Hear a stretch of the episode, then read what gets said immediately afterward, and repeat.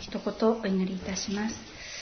愛する天のお父様尊い皆をあがめて感謝をいたします。どうぞこれからのこの時間を導いてください。本当に御言葉を語るということはふさわしくないものが語るのですから本当に恐れもありまたおののきもありますけれどもあなたが語れと言ってくださっていることのを信じまた導かれることに委ねてこれからの時間もあなたが御言葉を注いでくださるようにお願いをいたします。イエス様の皆によってお祈りいたします。アーメン。先週じゃない。えっと、暗種例を先々週あ先週でしたっけ？ちょっと数字に弱くても日にちが全然覚えられないんですけど暗種例を受けてき、えー、ました。そしてあの電話をいただい田中美代子さんって前ここの信者さんだった方で青梅教会に展開された方からその後電話をいただいてあの私はずっと沙織先生が暗種例受けられるように祈ってきましたって数年前から祈ってたって言ってだから本当になんか私本当にいろんな方を通して神様祈らせてくださってなんか折々に神様が祈り手を与えてくださってるんだなということを思わされて感謝しました、えー、本当にあの御言葉を語るってあのすごくやっぱり自分人間なんですからやっぱ醜さがあって弱さがあってそれを自分でもよく分かってるのでもう本当にロマ書とかあの最初の方の罪とかを扱う時にも本当にもうため息が出るぐらいでなんかもうふさわしく語るのにふさわしくないのに語らなきゃいけないというそういうもの思いがあって すごく、まあ、今でもそうなんですけれどもまあもともと語ることも好きじゃないし得意じゃないし 文章を作るのも苦手だしまそうなものですけれどもでもこういうふうに導かれていて、まあ、とにかく主が共におられると。そこにあの語る意義というかなんかこう理由があるというかことを思わされてます「見よ私はあなたと共にいてあなたがどこに行ってもあなたを守りあなたをこの地に連れ帰る」っていうこの約束の言葉があのずっと私の支えになってるんですけれども、えー、そのようにしてまた言葉を語らせていただきたいと思います、えー、では今日はローマ書の10章の1節から4節までを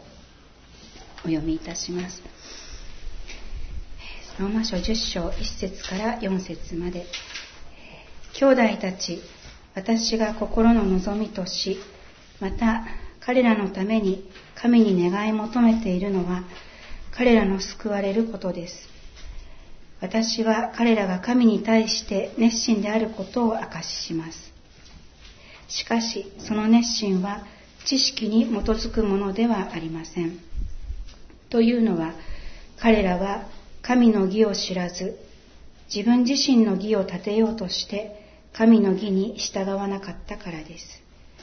キリストが立法を終わらせられたので信じる人は皆義と認められるのです、一節には兄弟たち私が心の望みとしまた彼らのために神に願い求めているのは彼らの救われることですとありますがパウロはユダヤ人がイエスを信じて救われるように精霊と一つになって心から祈ります。旧約の預言者が 神の裁きによって滅ぼされるイスラエルのために取りなし祈る使命がありました。エゼキエル22章30節を読みいたしますこの地を滅ぼすことがないように私はこの地のために私の前で石垣を築き破れ口に立つ者を彼らの間に探し求めたが見つからなかったとあります。パウロはこの破れ口に立ち、イスラエルの救いのために心を注ぎ出して取りなしたのです。今も神は私たちの国から正義と憐れみが失われないように滅びてしまわないように、また私たちの隣人が救われるように、取りなすものを探しておられます。何もかもが安定を欠き、人々の上に不安が広がり、未来に希望が持てないような今の時代に、私たち一人一人が破れ口に立ち、国家や隣人のために取りなすことを神は求めておられます。私たちの祈りは大会の一滴のような小さい祈りのように思えるかもしれませんが、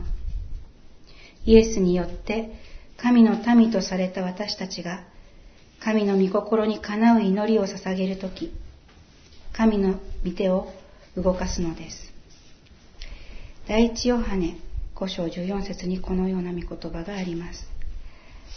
何事でも神の御心に従って願うなら、神は聞いてくださるということ。これこそ神に対して私たちが抱いている確信です。とあります。この地の上に神の御心がなるように祈るものでありたいと思います。ロマ書の10章2節をお読みします。私は彼らが神に対して熱心であることを証しします。しかし、その熱心は知識に基づくものではありません。パウロはイスラエルが神に対して熱心であることを認めます。パウロ自身も復活のイエスに出会う以前は熱心なユダヤ教徒でした。パウロはピリピ人の手紙で次のように述べています。ピリピ3章5節から6節お読みします。私は生まれて8日目に割礼を受け、イスラエル民族、ベニヤミン部族の出身、ヘブル人の中のヘブル人、立法についてはパリサイ人、その熱心については教会を迫害したほどであり、立法による義については非難されるところがないものでした。そして、このように述べた後、この血筋の誇りも、立法に対する熱心も、自分にとって益と思われていたが、キリストに出会ったことにより、すべてが損失であると考えるようになったと続けています。そのように、パウロの考えが180度変わったのは、イスラエルが持つ神に対する熱心、イエスに出会う前にパウロが持っていた神に対する熱心、立法に対する厳格さは、知識に基づくものではないため、誤っていることにパウロが気がついたためです。知識という言葉は漠然としていて何についての知識を指しているのか分かりづらいのですが聖書における知識という言葉は主に神に関する人間の知識を指しています。そしてヘブル語で知る、ヤーダの元の意味は見るです。見るという体験が知るということに深く関係していることがわかります。パウロは神の知識を得ました。ただ頭で知るのではなく、神を体験的に知りました。パウロはイエスを信じる者たちを迫害しようと息巻いてダマスコへ行く途中で光に照らされ、サウロサウロ、なぜ私を迫害するのかという復活のイエスの御声を聞きました。その後、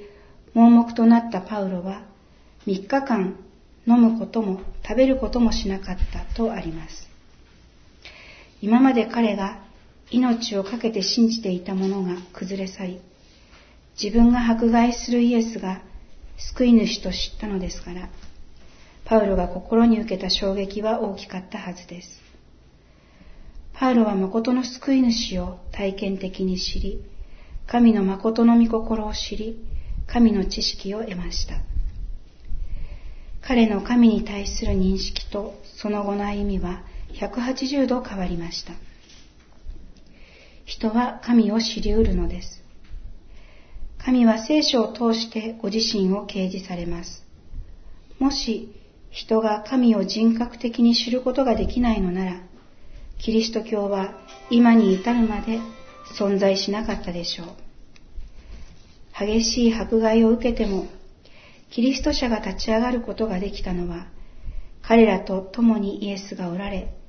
十字架を厭わず主に向かわれたイエスの愛がキリスト者を捉えて離さなかったからです。キリスト教は聖書を通してキリストイエスを人格的に知ることができる宗教なのです。聖書は救い主イエスを語り、イエスは生涯を通して神を解き明かされました。イエスは人と同じ弱い肉体を持ち、人の間に住まわれ、人々と共に座り、食事をし、親しみを込めて語りかけ、罪を犯さずにはいられない自分の弱さを認める心の貧しい者を導かれました。神の憐れみの深さと愛と正しさを人々に示されたのです。十字架につくことによって自ら呪われたものとなり、人間の身代わりとなり、罪と死に縛られる宿命から私たちを解放してくださいました。ヨハネ3章16節神は実にその一人子をお与えになったほどに世を愛された。それは御子を信じる者が一人として滅びることなく永遠の命を持つためである。イエスを通して神は人に対するご自身の愛と憐れみを表されました。コロサイ一章九節十節どうかあなた方があらゆる霊的な知恵と理解力によって神の御心についての知識に満たされますように。また、主にふさわしく歩み、あらゆる点で主に喜ばれ、あらゆる良い技のうちに実を結び、神を知ることにおいて成長しますように。信徒たちが神を知る知識において豊かにされることをパウロは願っています。立法を守ることによって自分を偽人とすることは神の知識に基づくことではありません。立法を守ることによって人が義とされることはありません。立法は人の罪深さを明らかにするのです。立法を守り、自分を義とするイスラエルに対し、イエスは三条の説教で教えました。小約聖書のマタイ5章3節を小約をお読みします。例において貧しい者、自分をつまらないものと評価する謙遜な人は祝福されている。幸福である。羨ましい状態にある。霊的に栄えている。なぜなら、天の国はその人たちのものだからである。このお言葉からイエスの説教は始まりました。このイエスの説教は、右の方を打たれたら別の方も彼に向けよというクリスチャンでなくても聞いたことがある有名なお言葉が含まれている説教です。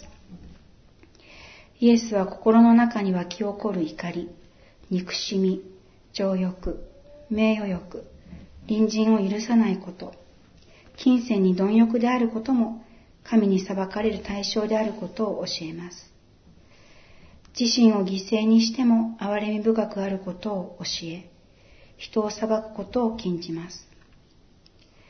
モーセの立法よりもはるかにハードルが高い教えを神の御心としてイスラエルの人々に提示されました。それは罪の法則に縛られた人間の力では到底守れることではありません。神の愛とは、清さとは、見教えにある通り崇高なものです。立法は人を救うことはできませんが、人の罪深さを教える教育係です。もし人が欲望のままに法中に生きていたら、何が罪なのかわからないことでしょう。そして罪がわからないなら、神の愛も、神が罪人を義としてくださる神の深い憐れみも決して知り得ません。神と共に生きようとする経験な者が、者だけが神を知る知識を得、神によって与えられる義に心を休めることができるのです。三条の説教の締めくくりに、イエスは家を建てた賢い人と愚かな人の例えを用いられました。マタイ7章24節からお読みいたします。ですから、私のこれらの言葉を聞いて、それを行う者は皆、岩の上に自分の家を建てた賢い人に例えることができます。雨が降って洪水が押し寄せ、風が吹いてその家を襲っても家は倒れませんでした。岩の上に土台が据えられていたからです。また、私のこれらの言葉を聞いて、それを行わない者は皆、砂の上に自分の家を建てた愚かな人に例えることができます。雨が降って洪水が押し寄せ、風が吹いてその家に打ちつけると倒れてしまいました。しかもその倒れ方はひどいものでした。イエスの言葉を聞いてそれを行う者は自分の弱さ、醜さを認めて神にすがり従い行くでしょう。心の貧しい者は幸いです。その人のありのままを受け止めて深く憐れみ、許し、愛して生きよと力づけてくださるイエスという強固な岩がその人を支えます。ですから、どのような試練にも悪魔の攻撃に襲われても倒れることはないのです。私たちは神と共に歩み、神の知識を豊かにされて、神の栄光を表すものとして用いていただきたいと願います。あお祈りいたします。愛する天のお父様、あなたの尊い見教えの中に私たちを置いてくださりありがとうございます。あなたはあなたの見教えを通してあなたの子としてふさわしく歩むようにと導いてくださいます。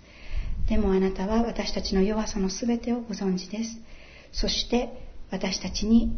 十字架の恵みを与えてくださっていることを感謝いたします。このイエス様の十字架を仰ぎながら私たちはどんなに弱くても、どんなに醜くても、えー、立ち上がってまた生きることができます。あなたのご愛が今日も私たちを取り囲み励ましてくださいます。どうぞこの新しく始まる一週間も聖霊様が私たちを支えてくださって、どうぞあなたと共に歩むことができるように、慰めと力を注いでください。感謝してイエス様の皆によってお祈りいたします。アーメン